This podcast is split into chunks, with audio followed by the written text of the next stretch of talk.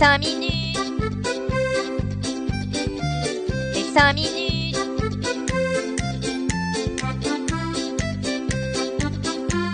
Les 5 minutes du coin. Bonjour à tous et bienvenue pour ce nouvel épisode des 5 minutes du coin. J'imagine que vous l'avez remarqué, mais le temps n'est pas au beau fixe sur le marché crypto cette semaine. En effet, le Bitcoin enregistre une baisse de 10% pour venir s'aplatir sur les 26 000 dollars. Forcément, cela se ressent sur le Fear and Grid Index qui vient toucher les 49 dans la neutralité. Commençons avec une news à propos de Binance, le plus gros exchange mondial à l'heure actuelle, qui a dû bloquer par deux fois les retraits de Bitcoin de la plateforme. Mais ce qui est intéressant, c'est la raison pour laquelle ils ont été contraints de faire ça. Dernièrement, les ordinals se sont développés sur Bitcoin et de plus en plus de transactions ont eu lieu sur le réseau pour échanger ces NFT qui font partie de la blockchain Bitcoin. Mais on va dire que ça allait encore.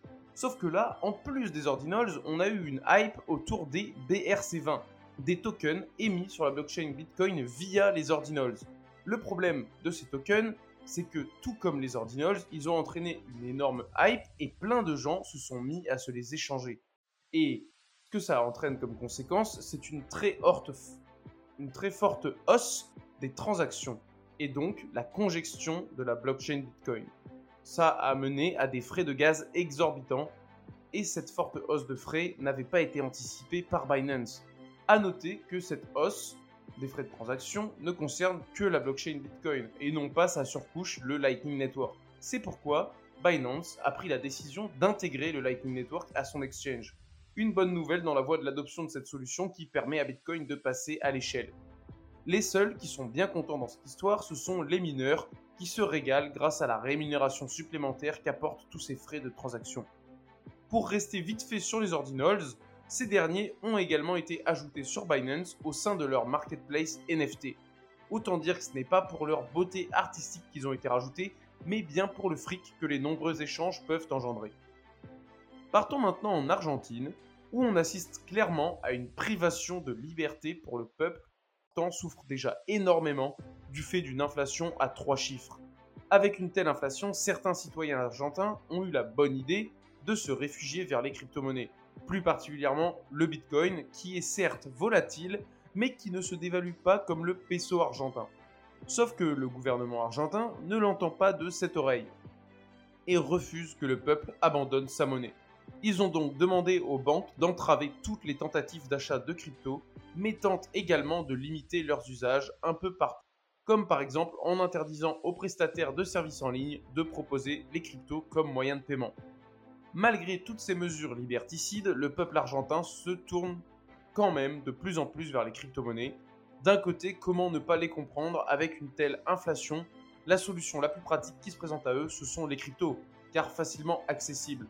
Ceci est un bon rappel concernant l'importance du proof of work de Bitcoin, car sa plus grande force, c'est la décentralisation.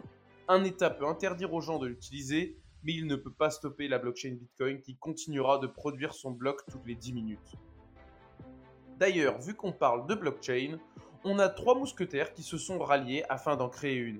Non, ce ne sont pas Athos, Porthos et Aramis, leur nom sonne un petit peu moins bien à l'oreille, il s'agit de Goldman Sachs, Microsoft et la bourse de Chicago. La blockchain a été baptisée Canton Network et aurait pour but de relier les institutionnels entre eux. Et on ne parle pas qu'à l'échelle des États-Unis, mais bien à l'échelle mondiale, car par exemple, BNP Paribas souhaite être de la partie. L'entreprise crypto Paxos mettra également sa pierre à l'édifice, j'imagine dans un but de conseil et d'avertissement. Ce qui est sûr, c'est que là, on parle de tout l'inverse de Bitcoin, une petite blockchain privée entre quelques institutionnels. Moins décentralisé que ça, tu meurs. Le Liechtenstein, ce pays au nom imprononçable que tout le monde connaît pour ça, mais dont tout le monde se fout un petit peu, hein, soyons honnêtes, bah, il pourrait bientôt lui aussi faire un pas en avant vers l'adoption en acceptant les paiements en crypto-monnaie pour les services publics. En tout cas, c'est ce que nous laisse entendre le Premier ministre Daniel Ricci, qui est en effet en faveur d'une politique d'État dans le sens des cryptos.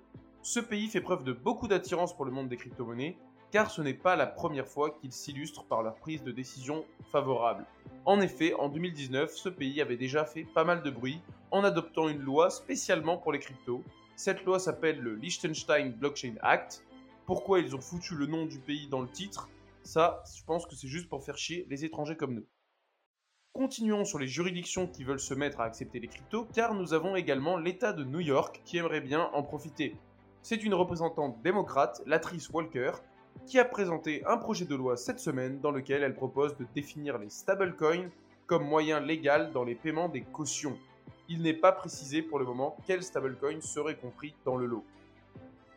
On part faire un saut très bref en Irlande pour relater les derniers propos du gouverneur de la banque centrale du pays qui a qualifié Bitcoin de, attention là, vous allez être choqués, de Ponzi.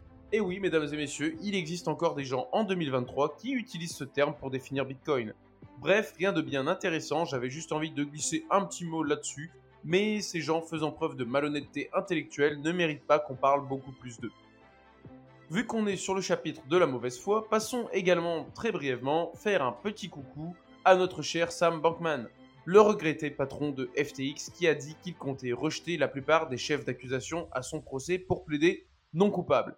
Il est clair qu'il a dû se payer un très bon avocat en mode Harvey Specter. Encore un procès qui est parti pour durer de nombreuses années. Il va avoir le temps de bien peaufiner son niveau de jeu sur League of Legends en attendant le verdict. Allez, des bisous mon petit Sam. Je voulais également souhaiter succinctement un joyeux anniversaire, mais à qui? Bah, à beaucoup de monde, car cela fait un an que le crash de l'UST a eu lieu. Rappelons que le stablecoin de Terra Luna a entraîné d'énormes pertes financières pour un grand nombre de victimes. Non, l'année 2022 n'a vraiment pas été une année calme dans le monde des cryptos. D'ailleurs, tant qu'on est sur Terra Luna, Dokwon, son fondateur, a tout comme Sam lui aussi été arrêté après une longue cavale à travers le monde, durant laquelle il se faisait des petits lives Twitch avec ses fans. Tout est normal les amis et s'il était extradé en Corée du Sud, il pourrait être jugé et il risquerait d'être condamné à la plus lourde peine pour crime financier dans toute l'histoire juridique de la Corée du Sud. On parle quand même de 40 années de prison. Cependant, la Corée du Sud n'est pas le seul pays à convoiter son extradition et pour le moment tout ça est encore en pourparlers. Ça aussi c'est parti pour durer. Une fois qu'ils seront enfin mis d'accord sur quelle juridiction pourra juger Dokon pour ses crimes, ça va partir sur un long procès plein de, de rebondissements. On se retrouve en 2032 pour faire un résumé des jugements de Sam et de Dokwon. Elon Musk n'a vraiment pas fini de s'amuser. On dirait que ça lui plaît de voir l'influence que peut avoir l'un de ses tweets sur le marché des crypto-monnaies, sauf que cette fois-ci, ce qui l'a fait bondir, c'est une collection NFT. Il a tout simplement posté un mème sur son Twitter avec comme image de fond un NFT de la collection Milady Maker et comme message écrit dessus Ceci n'est pas un mème, je t'aime. Bon, bien sûr, j'ai traduit car Elon ne tweet pas en français. Le message original c'était There is no meme, I love you. Après avoir posté ce tweet, le prix minimum d'achat pour un de ces NFT a grimpé de 30%. Mais le plus impressionnant, ce sont les volumes d'échange qui ont bondi de 1800% dans le plus grand des calmes. Forcément, qui dit nouvelle lubie d'Elon Musk dit nouveau shitcoin le Milady Meme Coin est apparu faisant 12 520% à son lancement et qui va obligatoirement se ratatiner au sol aussi vite qu'il a touché les étoiles. C'est là qu'on se dit que notre écosystème manque tout de même grandement de maturité. Une bonne nouvelle très surprenante a été lâchée par PayPal cette semaine.